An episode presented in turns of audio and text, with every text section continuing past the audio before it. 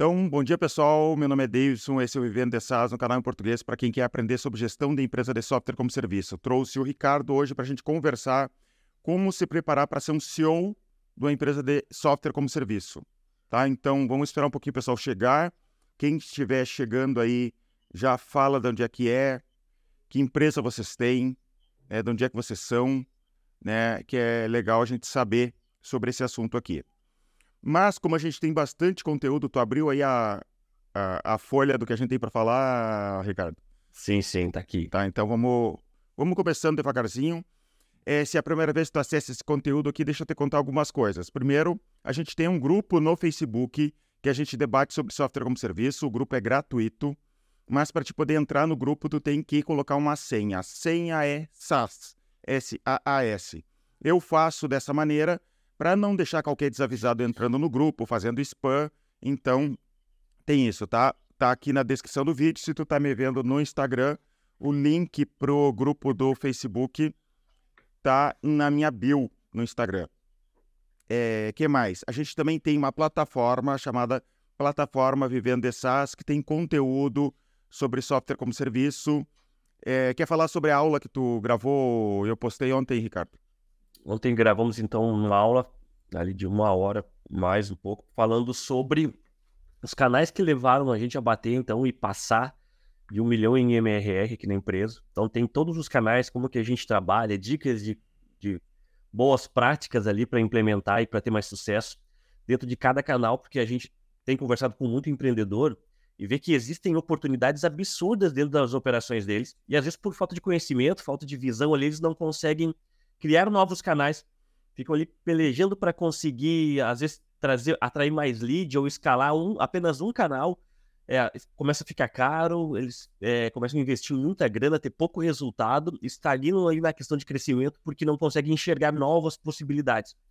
Foi um momento em que nós chegamos também, nós já, tive, já passamos por esse problema, tivemos que chamar ajuda de fora, e aí então a ideia daquele vídeo é realmente abrir os olhos e ver que existem outras oportunidades, outras portas outros caminhos que você pode trazer novos leads e novas, é, um novo crescimento de MRR, né? Então, é, você começa a criar é, várias janelas, várias vertentes de receita para a tua empresa. Esse é o grande objetivo daquela aula de ontem. Tá, se tu tiver interesse, o preço da plataforma é R$ 89,90 por mês. O link está aqui na descrição, é só assinar e já ir acessando conteúdo. Já tem mais de 24 horas de conteúdo lá sobre software como serviço. Então vamos começar. Hoje está fraco o movimento viu, Ricardo? Não, não veio tanta gente quanto eu esperava, mas vamos lá. É... Daqui a pouco começa a aparecer mais gente. Eu acho que está muito cedo. Né? O pessoal não gostou do, do horário. Tá, então o que, que, é, o que, que seria é, o assunto de hoje? Sobre como se tornar CEO de uma empresa de software como serviço, tá?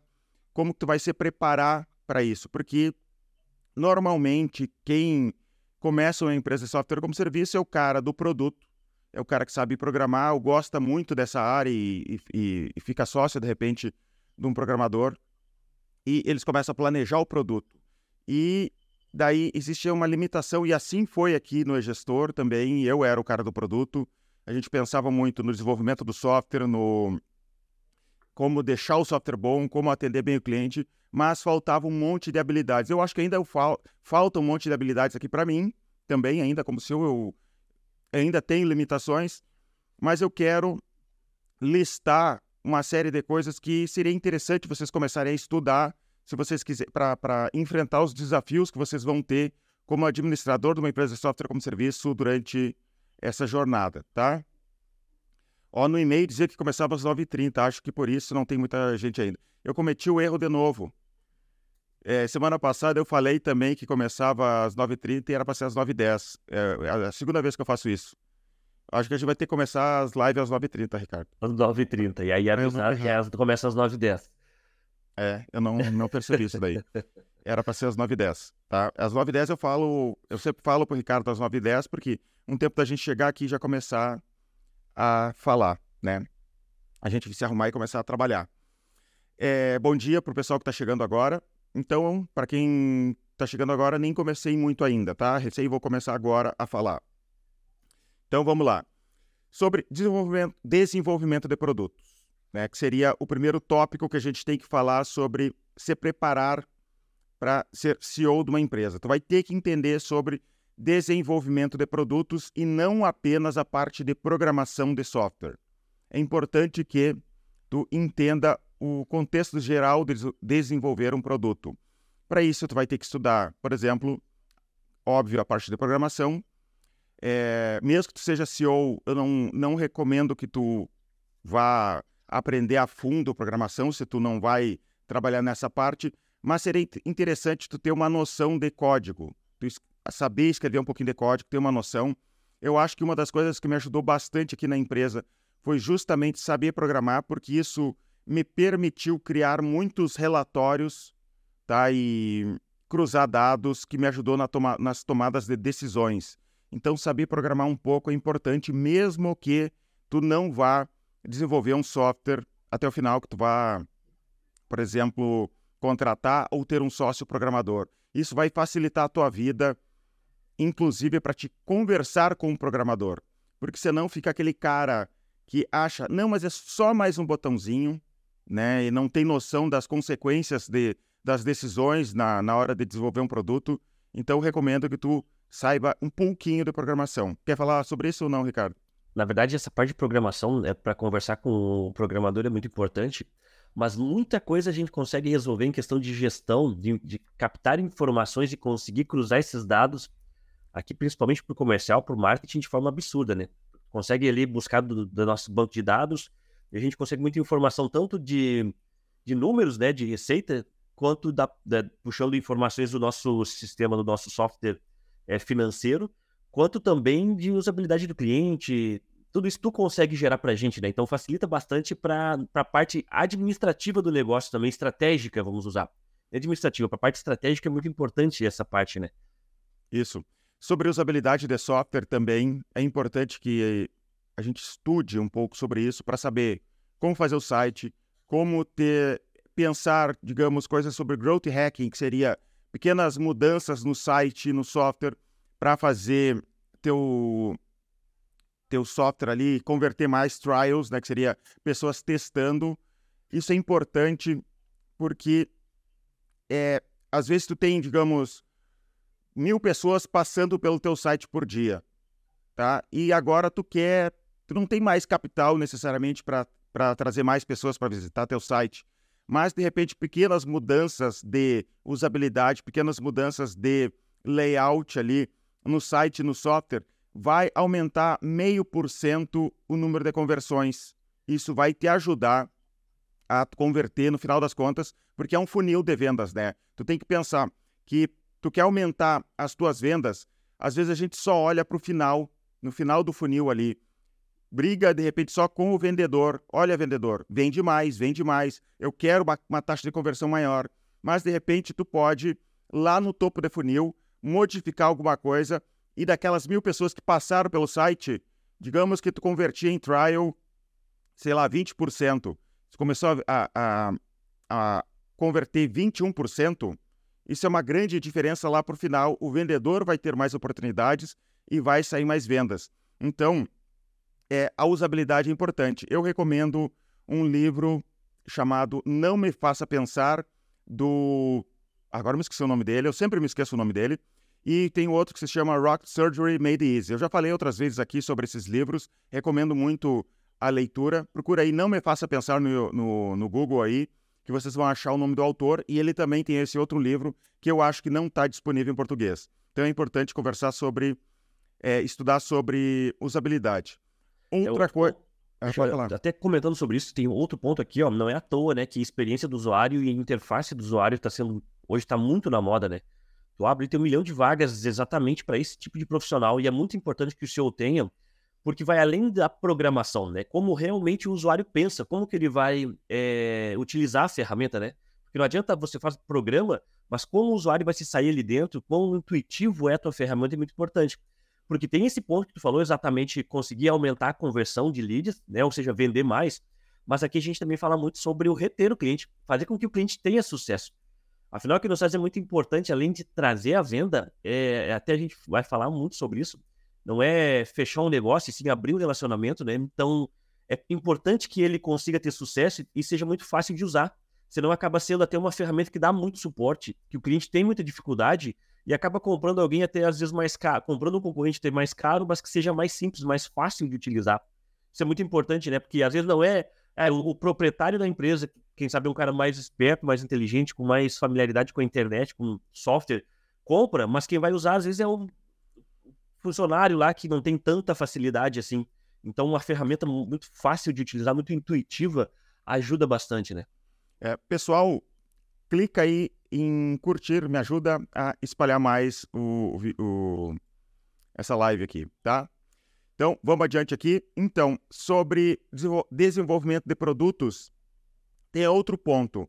Muita gente que eu converso aqui da, da, da área de software como serviço, eles são programadores, são pessoas mais introspectivas e eu recomendo sempre que ele tente quebrar essa barreira de introspecção e conversar com o cliente. Tu vai ser um bom desenvolvedor de produto, não no sentido só de programador, mas como pensar o produto todo. Se tu der a cara a tapa e for conversar com clientes, com possíveis clientes, com leads, para é, tu entender a real necessidade do cliente.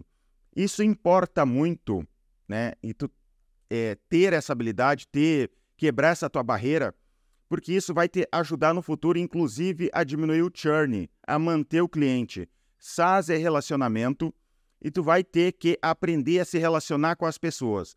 Óbvio que com, no futuro a tua empresa cresce e tu vai ter pessoas que vão fazer isso, né? Por exemplo, aqui na, no, no gestor tem pessoas muito melhores do que eu em relacionamento com o cliente.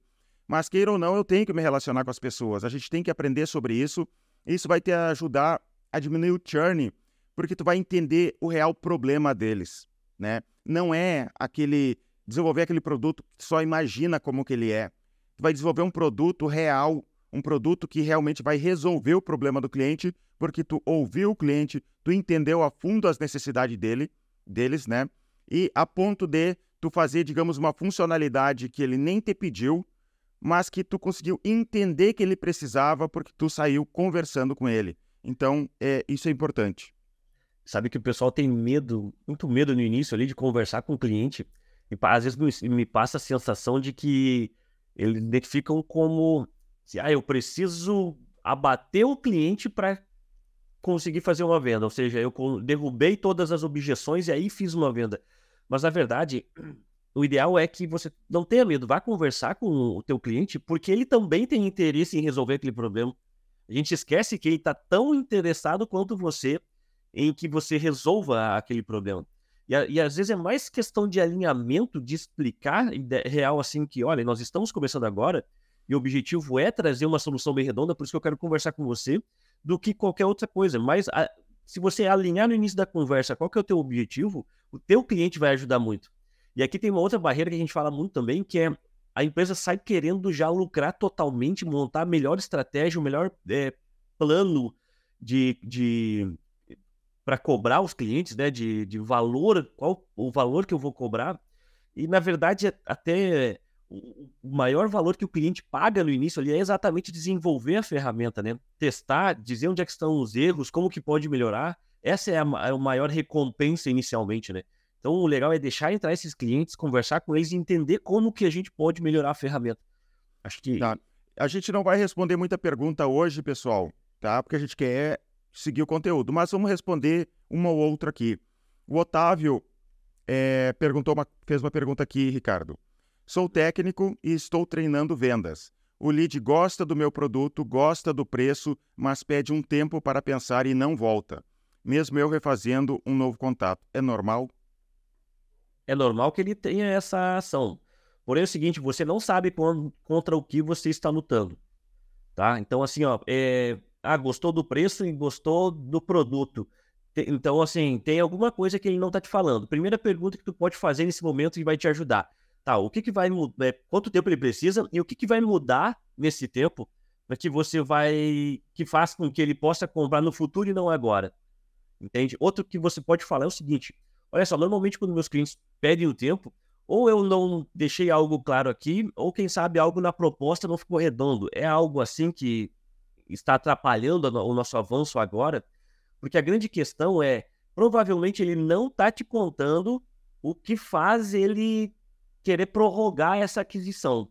Então, o ideal é que você consiga trazer algumas perguntas para entender de verdade o que está acontecendo. Se ele vai e não volta, provavelmente ele só não está querendo ser chato e te falar o, que, o real motivo pelo qual ele não quer fechar no momento. É, é algo assim, que, dessa forma que você tem que tratar. Tá, vamos adiante aqui. Tá, o segundo ponto aqui, primeiro a gente falou sobre desenvolvimento de produtos, né? Depois tem que estudar sobre marketing e sobre como gerar leads. Isso é uma habilidade muito importante. Deixa eu te falar que aprender a gerar leads resolve a maioria dos problemas, né? Tu não é tão bom vendedor assim, mas tu tem uma quantidade grande de leads, vai sair venda, né? Não vai, não tá efetivo, tu poderia ser melhor, mas vai sair venda, né? Então, aprender a fazer, a gerar leads é muito importante. Para isso, recomendo que tu estude o máximo de coisas relacionadas à geração de leads hum, é, e, e marketing. Por exemplo, propaganda paga. Propaganda paga funciona muito, né? Ela tem um, é, isso de trazer rapidamente leads. Só que só propaganda paga também eu não acredito que seja a solução absoluta. Tu vai ter problemas de escalar a, as vendas do teu software se tu depender apenas de propaganda paga. É, quer falar um pouco sobre essa parte de geração de leads? A venda cura tudo, né, Davidson? Então, assim, tanto ao pessoal diz, ah, mas ferramenta eu vou ter que contratar porteiro, vou ter que contratar pessoas financeiras, exatamente. Então, se você começa a vender, começa a oxigenar, oxigenar tudo. Um dos grandes pontos que a gente tem visto com o pessoal que está começando é aqui é o grande gargalo, né? Gerar lead. Eu acho que o ideal é que você consiga olhar para mais canais, mais oportunidades, ver o que você consegue gerar tanto em demanda paga, porque a gente vê dois casos. Ou o cara está indo totalmente para o outbound e não, não acaba não colocando nenhum investimento para gerar lead, ou ele quer gerar lead totalmente no inbound, um custo totalmente alto, e não tenta um pouco de outbound para entender o mercado. Ainda não tem muito posicionamento de, de, de marca. Muita gente vai para a internet, mas ainda nem consegue entender direito para qual tipo de lead que ele está tentando gerar, quem que ele está tentando vender. Eu acho que é mais ou menos isso. Hoje é o grande gargalo do pessoal é exatamente ir para o mercado, conseguir distribuir a solução que tem, né? Então esse é um é ponto muito importante e com certeza é um grande diferencial que nós tivemos e trouxe a gente até aqui. Foi tu, Davidson, ter abraçado essa vertical lá no início e ter gerado balde de dinheiro. E mesmo que não com uma eficiência muito grande, né? Porque o pessoal tem muita preocupação de já começar tentando fazer com a melhor qualidade do mundo e às vezes não começa. Mesmo que não tenha muita eficiência, o teu objetivo inicial é quantidade, é trazer lead para conversar contigo. Isso vai te ajudar até mesmo se posicionar quanto entender quem que tu está caçando, né? Como, qual vai ser a tua proposta, como você vai abordar esses leads. Então, é realmente uma, é uma das maiores habilidades aí que um, um CEO tem que ter, ou um VP tem que ter, né? Pra... É, e agora falando em geração de leads e, e, e geração de demanda agora, sabe o que, que eu me dei conta agora, Ricardo? É. Eu não mandei o e-mail agora da live. Por isso que tem pouca gente também. Te, a gente tem uma base de pessoas que seguem. Eu mandei ontem, avisando, mandei errado, que era às nove e meia, e não mandei o e-mail agora antes de, de, Eu só avisei ali no grupo, nos grupos ali, e não mandei. Por isso tem pouca gente também. Me lembrei agora. Mas não tem problema. É, então, dentro da plataforma Vivendo de Sales, a gente tem uma, eu fiz uma aula sobre geração e aproveitamento de leads, porque também tem esse ponto em relação à geração de leads, é que às vezes as pessoas apro, elas geram leads, mas elas não aproveitam o lead ao máximo. A gente tem que aprender a torcer a toalha até a última gota, tá? Um lead é uma coisa muito importante. Deixa eu contar uma coisa que acontecia aqui no gestor lá no início. O Ricardo vivenciou isso. Lá por 2013, 2014, a gente colocava muito dinheiro em propaganda paga. Eu despejava dinheiro em propaganda paga, tirava bem pouco dinheiro para mim e eu queria fazer a empresa crescer com propaganda paga.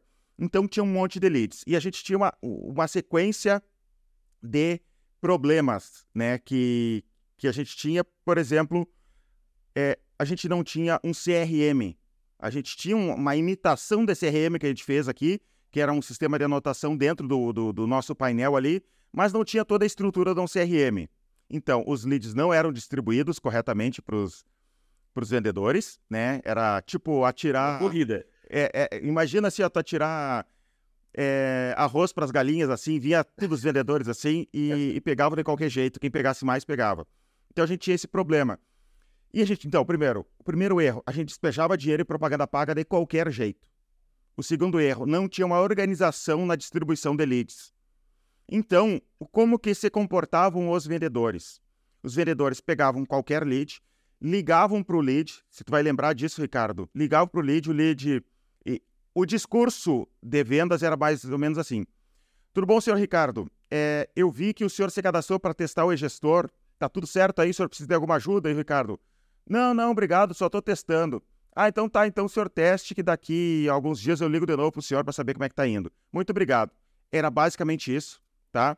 Se o cliente incomodasse muito o vendedor, de fazer muita dúvida, ele, ele já meio que escanteava. Então, não tinha dinheiro que resolvesse é, é, a quantidade de leads. Por mais que eu tivesse, sei lá, capital de um milhão de reais para despejar em propaganda paga, ainda mais na época que era mais barata a propaganda paga, eu ia encher esses vendedores de leads e eles ainda assim iriam reclamar que não tinha lead suficiente porque eles só queriam a mamatinha, eles só queriam o melhor lead possível. Isso é uma falta de aproveitamento de leads.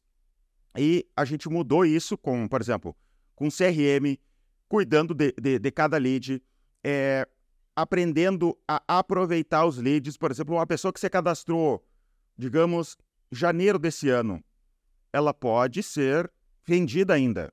Né? Tu pode, digamos, uma coisa que dá para fazer, enviar uma newsletter para eles e é, uma planilha com um e-book, com alguma coisa, ou falando do próprio software, a pessoa clicou de volta, respondeu aquele e-mail, pronto, é um lead quente de novo e tu pode entrar em contato, né? Então a gente não desperdiça lead. Lá na, na plataforma tem uma aula só sobre isso, de como que a gente faz e como que eu recomendo que vocês façam para aproveitar o máximo de leads.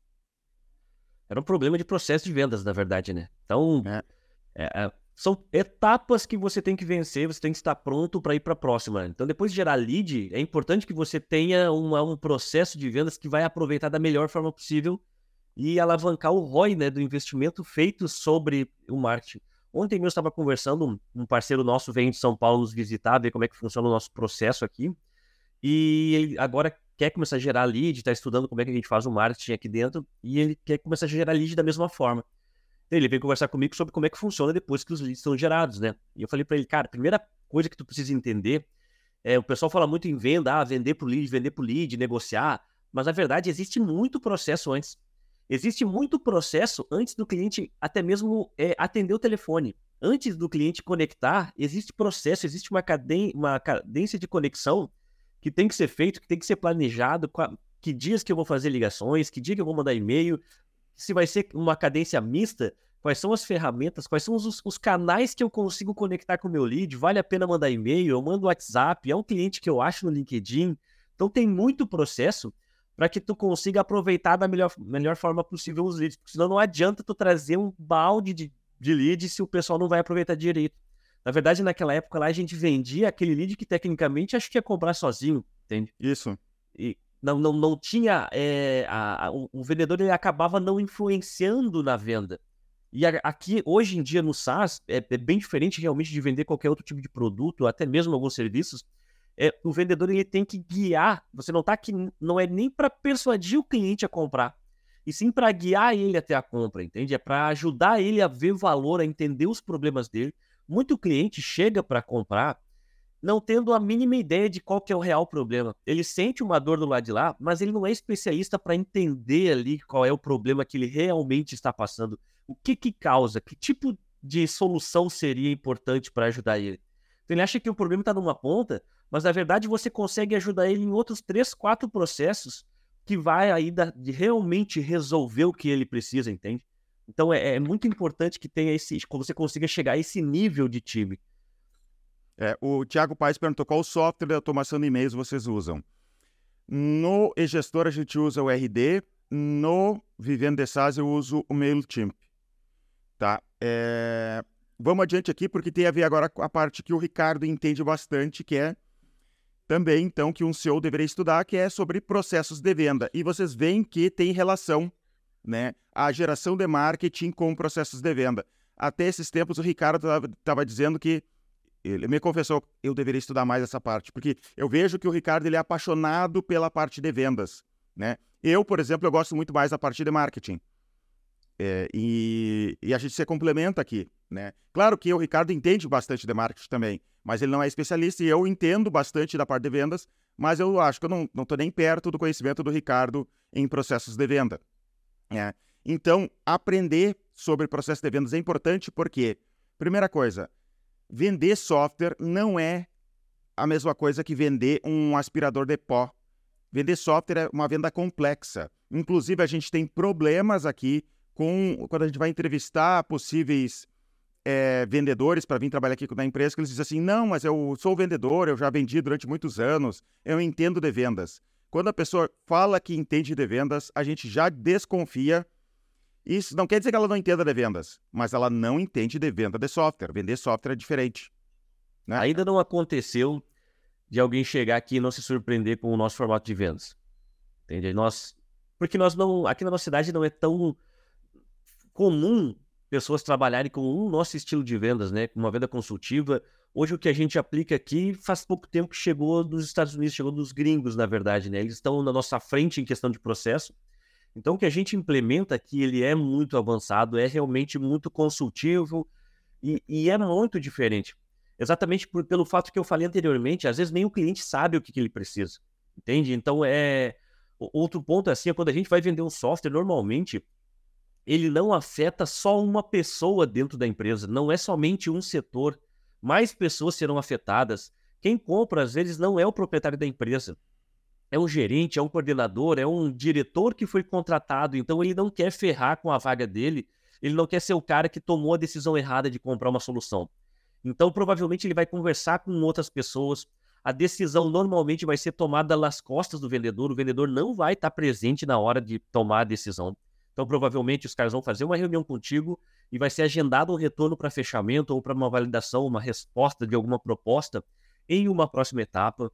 Então, assim, é... normalmente a venda ela acontece depois de seis, sete reuniões realizadas, ou pelo menos contato com os vendedores.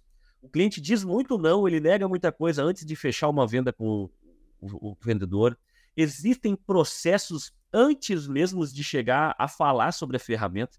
Então, se você for ver hoje como é que funciona, existe um processo para conectar, existe um processo para qualificar, existe um processo para fazer a passagem de bastão e agendamento de uma reunião.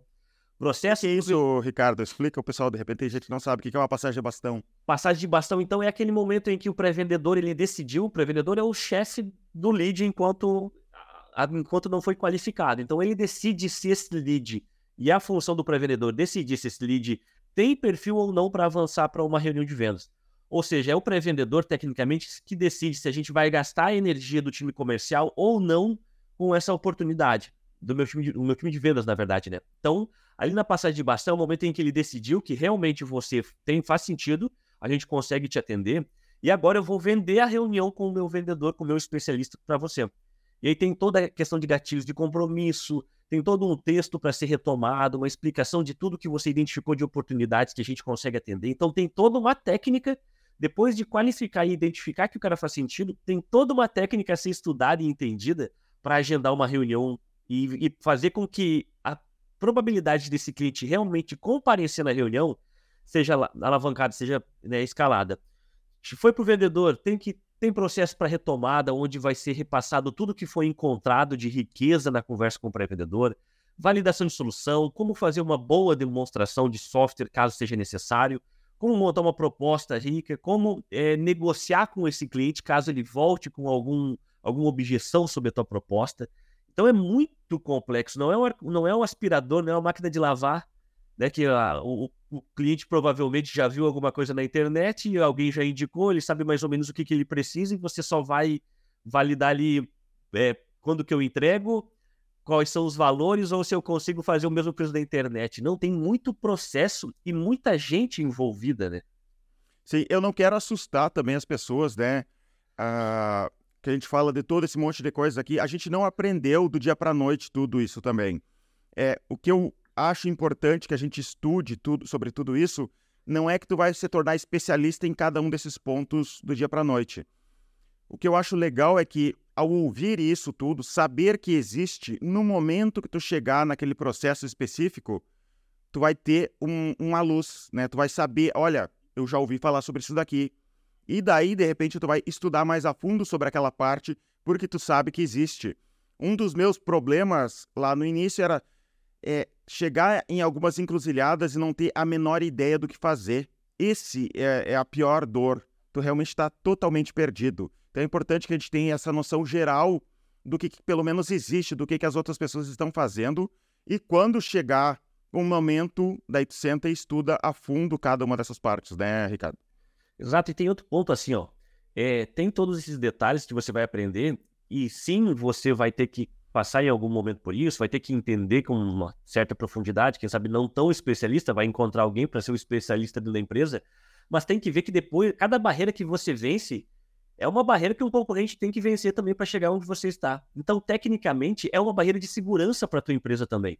Então, essa exatamente entender sobre tudo isso e fazer com uma, é, uma qualidade muito grande de tudo isso, que vai fazer com que o teu castelo seja construído no melhor terreno possível, com a melhor base possível. Essa aqui é a garantia de que tua empresa vai ter sucesso, que você está construindo algo que realmente é duradouro, entende? Ao mesmo tempo que é trabalhoso, é, é a tua segurança, né? Olha o que, que o Otávio falou ali, ó. Rapaz, quem está aprendendo vendas, SaaS é um baita desafio por essas questões aí. Já se trata de uma venda complexa. É só o serviço é uma venda complexa. Mas assim, ó, o nome é venda complexa, mas é, não é não é nada de outro mundo, tá? Que eu vou te dizer assim, ó, dá para fazer, dá para fazer errado, tá? Lá no início, Tu começa a tua empresa, tu vende de qualquer jeito, tu vende como se fosse um aspirador de pó. Não é a maneira mais efetiva, mas vai sair venda. E, eu, e, e aqui o gestor é prova disso, porque a gente não sabia nada disso. Ah, estudar fez com que a gente apertasse a toalha até a última gota, né? Mas, ah, não, eu não, não sabendo sobre todos os assuntos ali. Só tá deixando de aproveitar o máximo possível do que poderia não se assuste achando que, cara, é muita coisa, não, nem vou abrir uma empresa de SaaS porque é demais para mim. Não é, não, não pensa assim. Não, exatamente, é, não, não, não tenta fazer o perfeito. O negócio é não parar de fazer. É tá sempre fazendo. Eu repito quase em toda live isso, quanto mais tu vende, mais tu vende, porque mais tu aprende, cada cliente ele te, te dá um, te ensina alguma coisa, te deixa alguma experiência. O Otávio falou da dúvida dele ali, os clientes estão sumindo. Cara, com o tempo tu vai entender exatamente o que está acontecendo, tu vem numa live, estuda alguma coisa, vê algum conteúdo, tu entende como vencer essa barreira. Posteriormente vão aparecer outras, fica tranquilo. Mas o que tu não pode como empreendedor, SaaS, é não parar. Entende? A gente errou muita coisa, fez. É, o, o, negócio é fazer. Com o tempo você vai aprendendo e vai aprimorando. O negócio é não parar de fazer e nem de estudar. Com certeza vai avançar. Olha o que, que o Rodrigo Molha falou aqui, ó. Meu sócio se preocupa muito com o produto e eu sou o programador. Nós temos alguns bugs, como todo software. Estou preocupado em vender, não em ter o software perfeito. Como convenço? Cara, faz parte da vida, né? Tem que deixar, mostra essa parte do vídeo para ele. O software não tem que ser perfeito. Não tem que ser uma porcaria também, tá? Mas não tem software perfeito. Esses tempos eu estava usando o gestor e achei um erro de usabilidade de uma funcionalidade nova, tá? E faz parte da vida isso tá? Não, não, não vamos deixar de vender. Eu tinha muito esse preciosismo lá no início, né? Uma vergonha do meu próprio produto. É, inclusive acontecia de eu vender o e-gestor quando era só eu vendendo, eu e meu sócio o Everton vendendo. às vezes acontecia de eu ficar horas conversando com um cliente e não sair à venda. Às vezes tinha gente que comprava sozinho, é, simplesmente comprava o software, né? E eu ficava, esse cara vai cancelar porque o software não tá bom. Eu, eu tinha aquela dúvida do software, né? E mas se está resolvendo a dor do cliente, às vezes o software não precisa ser tão, não precisa ser tão bom assim, não precisa ser tão bonito assim. Não que eu esteja recomendando que seja ruim. Se tu pode melhorar, vai melhorar, vai melhorar a usabilidade, vai melhorar o software. Mas é, às vezes um software teoricamente feio, né, não sem grandes coisas, está resolvendo a dor. Um exemplo são os meus relatórios aqui no eGestor. Eu desenvolvi um monte de relatórios, né? um monte de coisas. Ontem, por exemplo, estava uma funcionária aqui Davidson, tu não tem um relatório que tenha tal e tal coisa? Porque o pessoal sabe que eu fico criando coisa diferente, medindo uh, o e-gestor das mais diversas formas. Eu sempre tenho um relatório de uma coisa diferente, mas é do jeito mais tosco possível. É preto e branco, né, Ricardo? Não tem CSS para vocês terem uma noção. Os meus relatórios não tem nem CSS. É o HTML puro com as informações e resolve o problema. Ah, poderia ser melhor, poderia. É, não, é, não existe dúvidas. Esse relatório aqui é do Davidson. Eles sabem, fui eu que fiz. E resolve Deus o problema. Que importa. Né? E, sabe, e... E, outro, e, outro, ponto, assim, desculpa te interromper, o, o grande problema dessa parte, desse problema do, do Rodrigo ali é exatamente demorar para ir para o mercado porque está tentando deixar perfeito. Nunca vai ficar perfeito. Não fica perfeito, nem a gente ainda não, não tem o software perfeito na, na visão nem do cliente, nem dos programadores, nem de, de ninguém, entende? Não chega, não existe essa perfeição não existe o estado final do software, não vai acontecer. Então, o negócio, a pior coisa de todos, o maior erro daqui, a, nesse momento ali, é não ir para o mercado, é, é, tentar ficar chutando o que, que o cliente precisa e não conversa com os caras. Lança, deixa então o cliente falar o que, que tá feio, o que, que tá difícil, o que, que tá complexo, tu vai, entende? Lança, lança a ferramenta, para o mercado. Tá, então, é, a gente já falou sobre esses pontos aqui sobre estudar, o próximo né, seria sobre, estudar sobre canais de venda. Isso que a gente já falou anteriormente, o Ricardo até fez uma aula para a plataforma lá Vivendo essas É, é uma, uma aula de uma hora falando sobre os canais de vendas que a gente tem aqui dentro do gestor. É importante que tu saiba que tu não pode depender só de propaganda paga. Esse foi um grande erro lá no início. Não sei se foi um grande erro, era o que eu sabia fazer, né? Na época era, era o que eu tinha em mãos, né? Então, mas não dá para ficar dependendo só de uma coisa. E daí, com o tempo, a gente foi abrindo, criando novos canais de vendas e isso nos permitiu expandir muito o crescimento da empresa, montando uma sementinha diferente em cada ponto, né, Ricardo? É um vício que a gente tem hoje aqui, é exatamente mais canais de vendas, porque assim, ó, foi exatamente encontrar e investir num canal de vendas no, novo, no momento certo, que fez com que no ano passado a gente tivesse um ótimo crescimento. O nosso principal canal ele não estava tão fácil, nós estávamos conseguindo escalar como deveria ser escalado para continuar crescendo. E um novo canal que foi desenvolvido no passado foi exatamente o que sustentou esse crescimento exponencial que a gente vem, vem entregando ano após ano.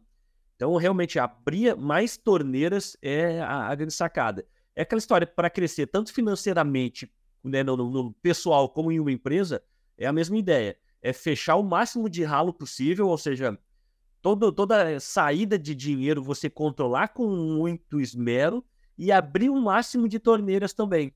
Então é assim que você faz para encher cada vez mais né, essa banheira, essa, esse tanque que é o, o, caixa da empresa. Abrir mais torneiras é uma sacada. O Elton perguntou aqui no Instagram, para quem é pequeno, quais canais?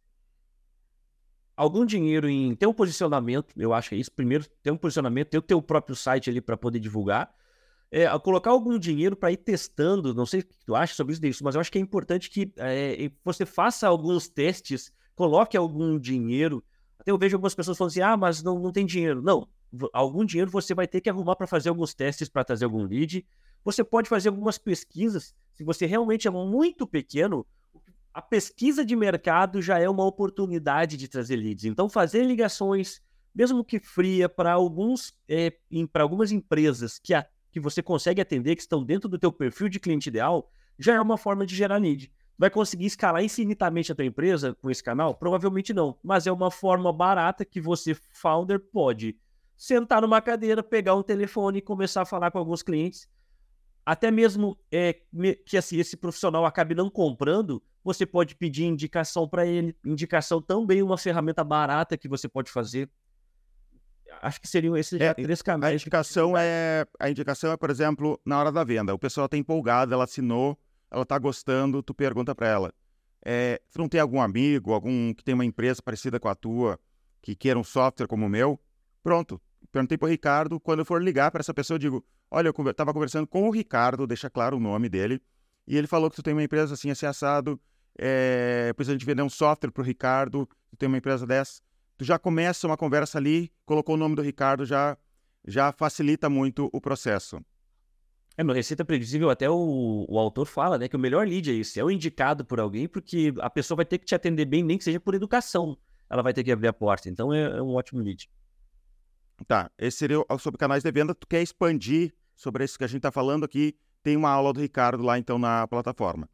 Sobre. Agora tu vai ter que aprender também sobre contratação de pessoas, tá? Deixa eu falar um pouquinho sobre contratação de pessoas. Eu estudei bastante sobre RH, sobre gestão de pessoas. E eu queria achar técnicas, entender todo esse mundo de, de, gestão de pessoas, de como que eu poderia, sei lá, motivar pessoas, todas essas, essas coisas que as pessoas falam, né? Motivar pessoas, é, plano de carreira, tudo mais. Como que eu faço as pessoas trabalharem mais, darem um retorno maior, ficarem felizes em relação ao trabalho. E eu percebi que a maioria das coisas tinha que estar relacionado com a contratação das pessoas. Se tu contratar certo, tu vai ter uma empresa boa. Se tu contratar errado, tu vai ter um problemão. É muito difícil tu mudar as pessoas que já estão dentro da empresa, né? Então tu colocou aquelas pessoas lá dentro e elas não são bons profissionais, não tem muito o que fazer. Tu não vai resolver o problema na tua empresa, tu vai virar uma chave e de repente elas vão virar super profissionais. Então a gente tem que aprender a contratar corretamente, ou no mínimo aprender a errar menos, né? E eu acho que esse é o é o que tem acontecido aqui conosco. Eu não acredito que a gente seja excelente em contratação de pessoas, mas a gente está errando cada vez menos. Não, não acha, Ricardo? Isso, a gente tem testado mais as pessoas antes, né? Então, para realmente.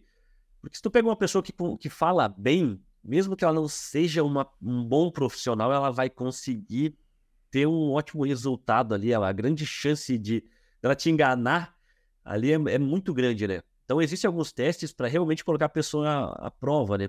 Outro ponto é o seguinte, entender que dentro de uma empresa de SaaS é necessário perfis diferentes de pessoas, né? O suporte é uma pessoa com um perfil diferente, do comercial, a pessoa que vai sobreviver no comercial provavelmente não não vai se sair bem no suporte, não vai gostar daquela rotina, no financeiro da mesma forma, marketing, desenvolvimento, são pessoas que têm perfil diferente e tu conseguir enxergar esse 360 de uma forma mais completa, né? Cada setor também ajuda bastante a acertar a mão para colocar a pessoa certa na cadeira certa, né? O Jim Collins fala muito isso, que não é somente a maior riqueza não é somente a pessoa certa, e sim a pessoa certa no lugar certo, entregando é, o resultado e trabalhando em prol daquilo que ela realmente gosta, daquilo que ela se encaixa, né?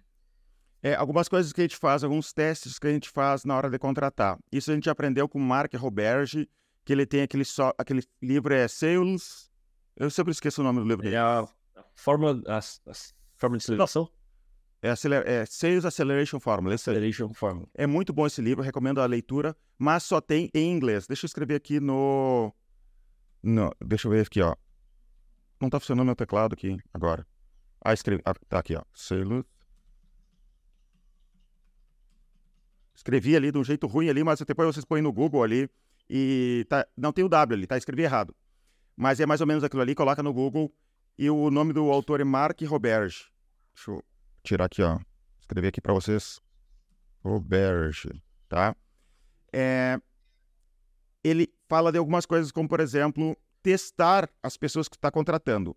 Um exemplo, principalmente para vendedor e para vendedor, ali para SDR, closer, seria se ele tem uma coisa que ele chama de coachability. Coachability seria se a pessoa aprende é, o que tu está ensinando para ela. Porque o que, que acontece às vezes aqui?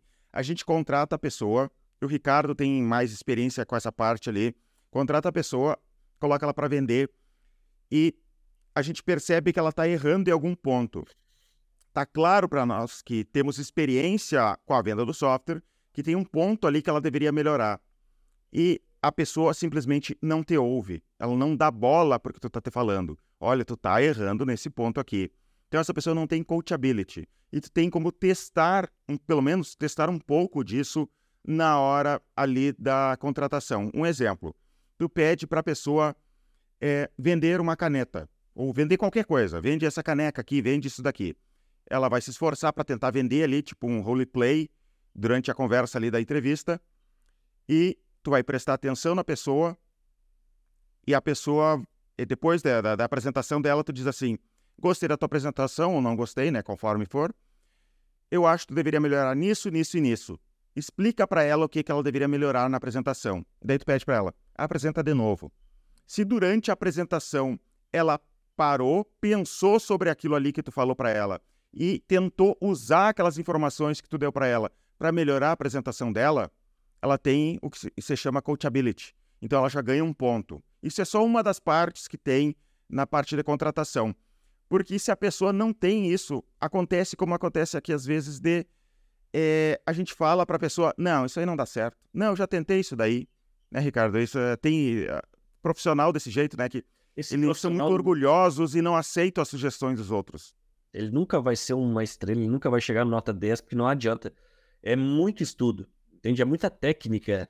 Você é, pode ou fazer aquele volume gigantesco trabalhando no máximo possível, mas o que vai entregar o, o 110, 120% é a técnica, entende? Então não tem esse profissional nunca chega é, no nível máximo se não conseguir aplicar tudo isso. É, a gente estuda bastante, tem muito treinamento. Se o cara não consegue aplicar o que a gente fala, é bem perda de tempo mesmo, não funciona. É o cara que você vai torrar dinheiro, vai, vai perder tempo e dinheiro e esforço, né? Que você poderia estar treinando uma outra pessoa e ela ocupa aquela vaga, que é a famosa ferramenta quebrada dentro da tua caixa de ferramentas. Isso. É, na plataforma Vivenda SaaS tem uma aula só sobre contratação de pessoas, tudo que a gente conhece sobre contratação de pessoas para é, evitar que tu erre. Tu vai errar ainda, tá? A gente ainda erra, mas vai diminuir muitos os erros. Só essa aula, cara, assim, ó, custa R$ 89,90 a a mensalidade ali da plataforma. Só essa aula vai ter que economizar um monte de dinheiro, vai ter que economizar tempo também, porque tu vai contratar a pessoa, daí tu demora, sei lá, seis meses treinando e percebe que contratou a pessoa errada, né? Só essa aula. salário errado ali paga o ano mais de é. ano da, da plataforma. Tá, indo adiante então sobre liderança. Exemplo de problemas de liderança. Primeira coisa é, imagina que tu tem, tu vai ter que aprender sobre liderança, tá? Então, imagina o seguinte problema. Tu vai ter dois vendedores. Acontece aqui no e-gestor. Tu vai ter dois vendedores e daí o, o, cliente, te, o cliente se cadastrou com o davidson.zipline.com.br, né? Dave. E daí veio o Ricardo, que também está interessado no assunto, também é da mesma empresa, ricardo.zipline.com.br. Nós dois estávamos conversando, nós dois decidimos que a gente precisava de um software de gestão Vamos procurar. Daí lá na empresa tem dois cadastros diferentes, caiu para dois vendedores diferentes. E daí esses dois vendedores estão brigando pelo mesmo lead, pela mesma empresa. Isso acontece. E como resolver isso? Isso aí tu vai ter que estudar sobre como resolver conflitos, né? É, e isso não é uma coisa simples. Eu e o Ricardo temos até pensamentos diferentes de como resolver o mesmo problema. A gente está sempre discutindo sobre esse, sobre esse assunto aqui. O Ricardo pensa de um jeito, eu penso de, penso de outro. E mas no fim das contas é o Ricardo que está lá na, aguentando o, o, os vendedores brigando. Então, é, de repente, até ele sabe mais do que eu sobre isso, né? Mas a gente tem que entender, porque senão, se a gente não souber liderar, né, é, vai dar problema, vai ter funcionário insatisfeito. E acontece às vezes, a gente erra muitas vezes em relação à tomada de decisões. Por exemplo, numa briga dessa de vendedores, se eu decidir que tal pessoa que merece o lead em relação a outra, um vai ficar muito feliz, outro vai ficar muito bravo, né? E vai ficar alguém satisfeito. Então tu tem que tentar mostrar de alguma maneira de que aquela escolha foi justa. Não, não é, Ricardo? Fala sobre isso, sobre esse dia a dia. E resolver problemas é negociação também, né? Se for ver, tem muito a ver com negociação com regras, com limites, com pré-estabelecido. Eu acho que o, a minha visão é que o combinado nunca sai caro. Então é importante que você consiga criar, é, porque às vezes contar somente com a maturidade ou com a sensatez do pessoal não funciona. Acho que é muito importante que você consiga pelo menos boas práticas ali, limites entre propriedade de, de leads ou não. Mas tem muito problema que também não, não somente sobre lead, né? Tem outro, outro tipo de problema que você vai enfrentar aí dentro da empresa, é negociação pura. E um dos grandes erros que a gente acaba cometendo sempre, tanto em negociar de vendas quanto em negociar com o time, e é muito importante fazer isso até mesmo para quem é líder, é conseguir separar o problema da pessoa. Porque senão tu começa, é, daqui a pouco a pessoa vem com um problema real, algo que está afetando ela, só que você já vinculou ela como uma pessoa problemática e tu nem, nem ouve mais. Então você para, você meio que abandona, escanteia essa pessoa, não resolve mais os problemas dela porque você acha que ela é o problema. Então é muito importante conseguir ter como líder essa divisão.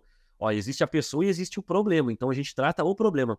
Então, a pessoa é alguém que está sofrendo com isso, né? Até mesmo existe aquele caso de fofoca. A empresa sempre tem esse tipo de problema. Grupinho, fofoca, falar. Então a pessoa que está até mesmo fazendo a fofoca, ela é alguém que está passando. Aquilo é um problema que você precisa ajudar ela a resolver. Ela está sendo afetada com aquilo ali. Então, o problema em si é a fofoca. Então, ajudar ela, é, tecnicamente, ela é quem precisa de ajuda. E você, como líder, precisa corrigir isso. E é uma forma de guiar né, e educar as pessoas ali. Isso é, é liderar. É, liderar panelinha. Importar com acontece, a pessoa, né? né? Acontece panelinha. Por exemplo, uma coisa que aconteceu aqui na, na empresa uma vez.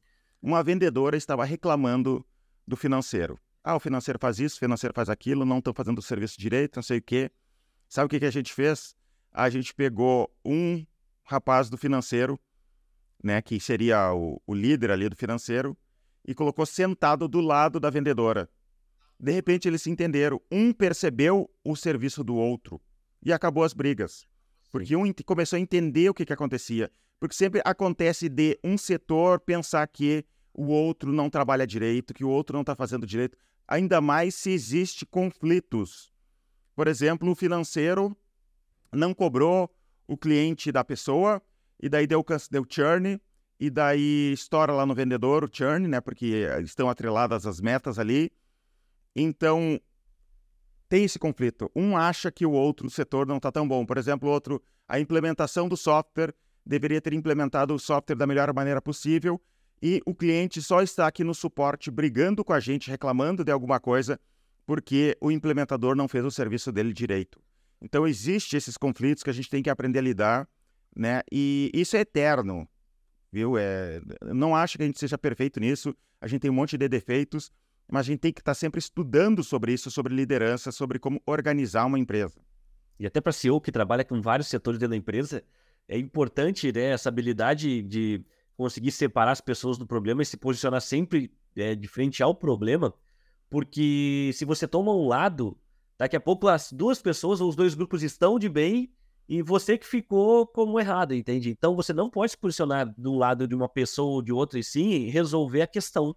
Porque acontece muito aqui, claro que uma célula menor, eu cuidando só do comercial, é, são duas pessoas brigando.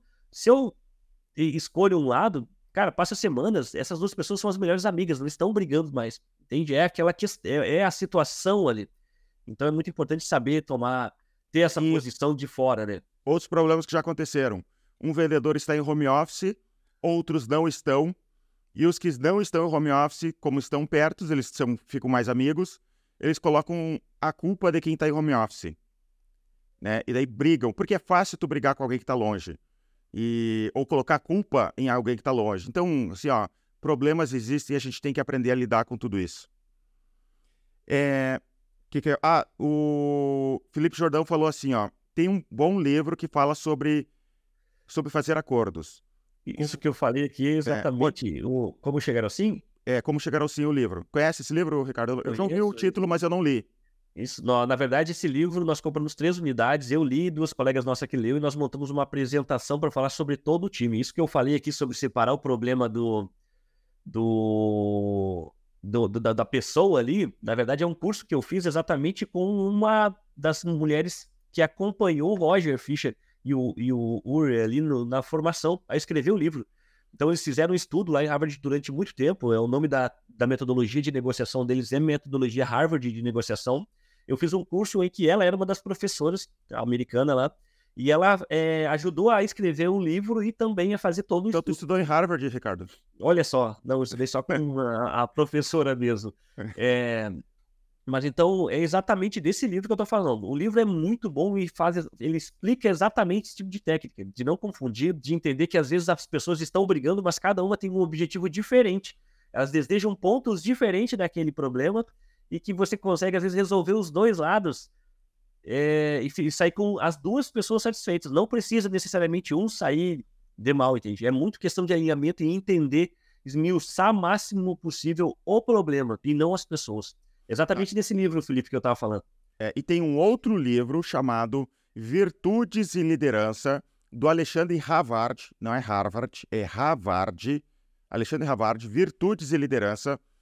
Depois que eu li esse livro, eu percebi uma coisa, que todos os outros livros sobre liderança que eu, que eu li estavam de brincadeira.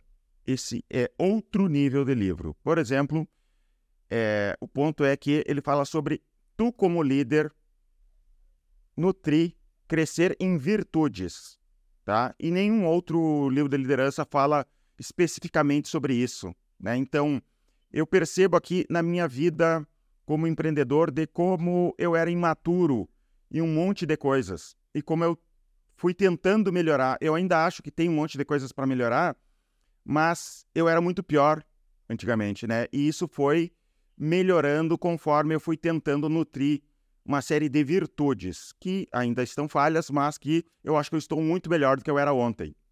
Então, recomendo muito esse livro, Virtudes de Liderança, do Alexandre Havard. É, na verdade, assim, tem muito, tem outros conteúdos, né? Mas tu vai ler, ver sobre liderança, repetem muito a questão da, de servir, né? E realmente tem que ser um servidor, o líder tem que ser um servidor, mas isso é apenas uma das virtudes. E o bom desse livro, a grande sacada é que ele tem todas as virtudes que um líder precisa ter. Entende? Então, fala sobre fortaleza, fala sobre é, realmente quais as virtudes você precisa treinar você como pessoa para depois você conseguir espelhar isso no seu time. Porque o teu time vai ser um reflexo de você. Então, primeiro você trabalha, se torna uma pessoa virtuosa. Quanto mais virtuoso, melhor a tua liderança, mais tu realmente trata o ser humano do outro lado ali, né, do, do teu time. Tá, e agora faltam os, outros, os últimos dois pontos, né, que é para como se preparar para ser um CEO, que seria sucesso do cliente, estudar sobre o assunto, aprender a se relacionar com o cliente, a gente já falou um pouco lá no início, né? Mas sucesso do cliente é tu tentar é, fazer com que o cliente ganhe, né? Não é só vender o software e pronto. Tu vai ter vender software é diferente de vender software como serviço é diferente de vender software on-premise, né? Que seria vendia de caixinha, de CD ou apenas o download do software tu vai, tu quer o dinheiro do cliente de novo no mês que vem, tu vai precisar desse dinheiro para manter servidores, para pagar as contas, tu está cobrando muito mais barato como software como serviço. Então, SaaS é relacionamento e tu vai ter que entender sobre como é, dar esse sucesso para o cliente, né? E daí tu vai ter que estudar para descobrir o que, que é o sucesso para o cliente. Um software de gestão, quando ele assina um software de gestão, o que, que é que, o que seria sucesso para esse cliente. E não é tu que decide. Tu vai conversar com o cliente, entender o problema dele e ver se tu está realmente conseguindo resolver o problema dele. Né? Então, é, tu tem que estudar sobre esse assunto. Tem livros com esse título, né, de próprio de sucesso do cliente. Estudar sobre como tu vai dar o suporte para o cliente, é, implementação, uma série de coisas para realmente ajudar o cliente.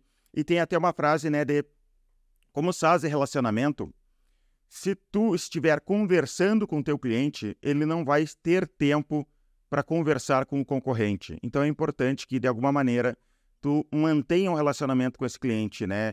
É, sistematizar esse relacionamento com o cliente, isso vai te ajudar a tua empresa a ser duradoura. É aquela frase, né? Nós não fechamos, nós não fechamos um negócio, nós abrimos um relacionamento no SaaS, né? Tem recorrência, tem que ter, tem que ter resultado atrelado à, à experiência do cliente, senão ele vai embora e você não vai conseguir bater o LTV, que é a, a grande o grande indicador aqui, né? Então, quanto de dinheiro esse cliente vai deixar na vida dele. E aí, quando a gente fala em LTV, a gente fala exatamente dois pilares, a gente fala em tempo e ticket, né? E o CS é exatamente a máquina que vai trabalhar esses dois depois que o cliente foi fechado né? O cara que vai ter um relacionamento e vai fazer com que ele tenha uma longa vida dentro da tua empresa, ou seja, que ele continue tendo sucesso e, e tendo resultado ali com a tua, a tua solução. E também é o cara que vai conseguir entender em que momento a gente consegue, quem sabe, vender mais. Então, o upsell é algo que é feito através de relacionamento, né, junto com o time de CS. Então, o, o cara ele, ele consegue, o profissional de CS consegue entender tanto da operação do, do cliente que ele sabe qual, qual dica ele pode dar e com, qual nova funcionalidade, qual é o novo resultado que a gente consegue entregar para esse cliente e em, em, troca disso né, ganhar mais dinheiro com ele, aumentar o ticket. Essa é uma forma que o CS consegue aumentar o LTV da empresa, interferir nisso. Né? E daí, o último ponto seria e, de alguns que eu selecionei aqui, de repente tu vai ter mais coisas para estudar. Isso aqui é só uma linha geral para te pensar, né? É, o último ponto seria finanças e métricas. É importante que tu entenda, nem que seja um pouco, sobre finanças, sobre métricas de software como serviço. Por exemplo, entrada e saída de dinheiro da tua empresa. Eu acho de verdade que se as empresas, qualquer tipo de empresa, tivesse um controle de entrada e saída de dinheiro, por exemplo, tu tem um, um barzinho, vendi uma Coca-Cola, é, anotar numa, num papel de pão ali, vendi uma Coca-Cola, né? Comprei é, tantos fardos de Coca-Cola para vender, comprei tantos fardos de Coca-Cola e custou tanto. Se tu tivesse anotado tudo isso aí, entrada e saída, não misturasse o dinheiro pessoal com o da empresa, tu já está à frente da maioria das empresas. De verdade porque as empresas em geral, elas não têm um controle financeiro efetivo. E a gente percebe isso daqui porque é justamente o que a gente vende hoje, né? Que o gestor é um controle disso. Então, é, e eu não estou falando isso para vender gestor, não é? Não, não é esse o ponto aqui. Eu, eu realmente acredito que esse controle financeiro mínimo é necessário para uma empresa. Saber ler um DRE, né? DRE o que, que é? demonstrativo de resultado do exercício. Se tu não sabe o que, que é, não se assusta com o nome, não é nada demais, tá? É apenas um relatório que tem informações, por exemplo, a receita bruta, quanto que tu ganhou no período, e vai tir tirando impostos, tirando outros gastos, e no final lá vai te dar o lucro ou prejuízo da tua empresa. Não, não é nada assustador, eu lembro que na faculdade, quando a gente foi estudar isso daí, é, parecia assustador, porque a gente tinha que montar o DRE, mas hoje com softwares ou com até tu pede para o contador, pro contador me manda o DRE do ano passado ou desse ano, né? Tu consegue ler ele facilmente, é uma conta de mais, é uma conta de, de menos, na verdade, né? O, é, é o valor total vai diminuindo ali, tu vê quanto que sobrou de lucratividade lá. Então, saber ler um DRE é importante. Entender sobre controle de fluxo de caixa, tá? Tu tem que saber por quê? Porque fluxo de caixa é existe um problema. Não, não basta tu ganhar dinheiro. Tu tem que ganhar dinheiro e ter dinheiro na época certa para pagar as contas, né? Digamos que eu vou ganhar um milhão de reais, mas eu vou ganhar um milhão de reais no dia 30 e eu tenho uma conta de 900 mil reais no dia 5. Tu vai ter problema, tu vai pagar juros, né? Tu vai, vai ter que atrasar a conta no final das contas, tu vai sair ganhando ali porque tu sobra dinheiro. Mas vai ser uma coisa chata, vai ser uma coisa problemática. E nesses percalços ali que tem empresa que quebra por problema de fluxo de caixa. Não é por problema de necessariamente de dinheiro, é problema de dinheiro na data certa. Então tu tem que entender sobre essa parte de fluxo de caixa. E também não é nada, os nomes são feios, DRE, fluxo de caixa, mas não é nada demais, tá? É... Então recomendo que tu estude sobre esse assunto.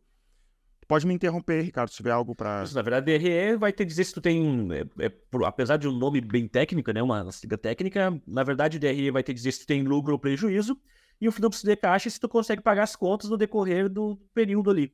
É, resumindo, é, é, é, isso.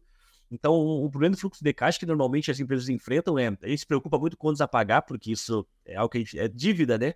mas não controla a receber, então não, não tem noção. Aqui no SARS, ainda mais que recebe mensalidade, você não acaba não conseguindo cruzar ali o que, que tem para pagar até dia 10 e o que, que eu tenho para receber, para saber exatamente que, que eu, quem eu tenho que cobrar, se eu tenho dinheiro suficiente, ou se eu não, vou, não tenho dinheiro suficiente para receber até dia 10, e eu sei quanto que eu preciso fazer de dinheiro até o dia 10 para conseguir honrar com todas as minhas dívidas, né, com as minhas contas. Então é exatamente isso, é, é muito importante que tem esse, alguém tem esse controle dentro da empresa, né? contar uma coisa que aconteceu real aqui comigo. É, o nome da nossa empresa aqui não é gestora, é Zipline. Eu entrei na Zipline em 2005, ela é de 2001, tá? Eu entrei é, aqui na Zipline, me ofereceu. A gente tinha uma hospedagem de sites na época, e eu via potencial nisso e me ofereci para esses sócios né, na época. Eu disse assim: se eu fizer a empresa de vocês dar dinheiro, eu quero 25% da empresa. E entrei na empresa aqui. E daí, fiz a empresa dar dinheiro com o tempo. E a gente tinha um problema na época. A gente tinha hospedagem de site, eles já tinham alguns clientes locais aqui, e eles cobravam esses clientes todos no dia 10. A hospedagem vencia no dia 10 de todos os clientes. o aluguel da sala comercial era no dia 5. Então, todos os meses a empresa estava apertada de dinheiro e tinha esse problema de cinco dias de atraso, sempre. Acontecia sempre. Até que eu falei uma coisa revolucionária para eles, assim, quando eu entrei. E se a gente começar a pagar em dia? Né? Organizar as contas para pagar em dia. E, e é, é, literalmente isso. Era, uma, era só uma desorganização. Daí a gente começou a vender mais hospedagem e a gente começou a colocar clientes também que pagavam no dia 5. Então não era só dia 10. Né? Então a gente foi organizando a casa com parece bobo, né? Mas realmente acontecia e isso acontece muito em todo tipo de empresa. A gente vê isso acontecer com os nossos clientes aqui, coisas poucas assim. Então eu lembro que na época estava é, sempre bloqueado o telefone, né? Porque eles pagavam atrasado o telefone sempre porque eles estavam sempre apertado. Então o que que acontecia? Eles sempre pagavam atrasado, então conseguia receber ligação mas não conseguia fazer ligação. Então a gente não tinha nem como cobrar os clientes, ligar, ó, oh, cara, tá devendo, porque não tinha, tava, tava bloqueado. Então passava é, uma, uma boa parte do mês bloqueado, daí desbloqueava, a gente continuava e era esse trabalho todo. Isso acontece, era... e tinha dinheiro, né? Não, não era, era, era só um problema de organização, de problema de fluxo de caixa.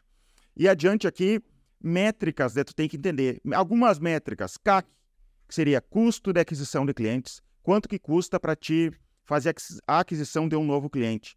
Teve um cara que eu conversei esses dias, ele tá tendo um CAC de 50 reais, ele tava em dúvida, tava achando caro. Cara, 50 reais tu tá tendo para conquistar um único cliente, tá excelente. É, coloca todo o dinheiro que tu puder nisso daí para fazer tua empresa crescer. Óbvio que não vai se manter aquele custo, né? Mas estava tão barato que, cara, investe mais, né? Então, custo de aquisição de clientes. O CAC por cima, o que, que é? é tudo que tu gasta para conquistar um cliente, tá? Dividido pelo número de clientes. Propaganda paga, vendedor, comissão dos vendedores, tudo e divide pelo número de clientes que tu conquistou no período. Esse é o CAC. LTV, Lifetime Value, calcular é quanto que o cliente deixa durante todo o período ali, tá? Depois estudem sobre essa parte da LTV, não vou explicar a fundo aqui, mas não é nada de outro mundo. Churn, como é que tá a taxa de cancelamento da tua empresa? São essas pequenas métricas, se tu entender, vai facilitar muito a, a tu administrar uma empresa de software como serviço.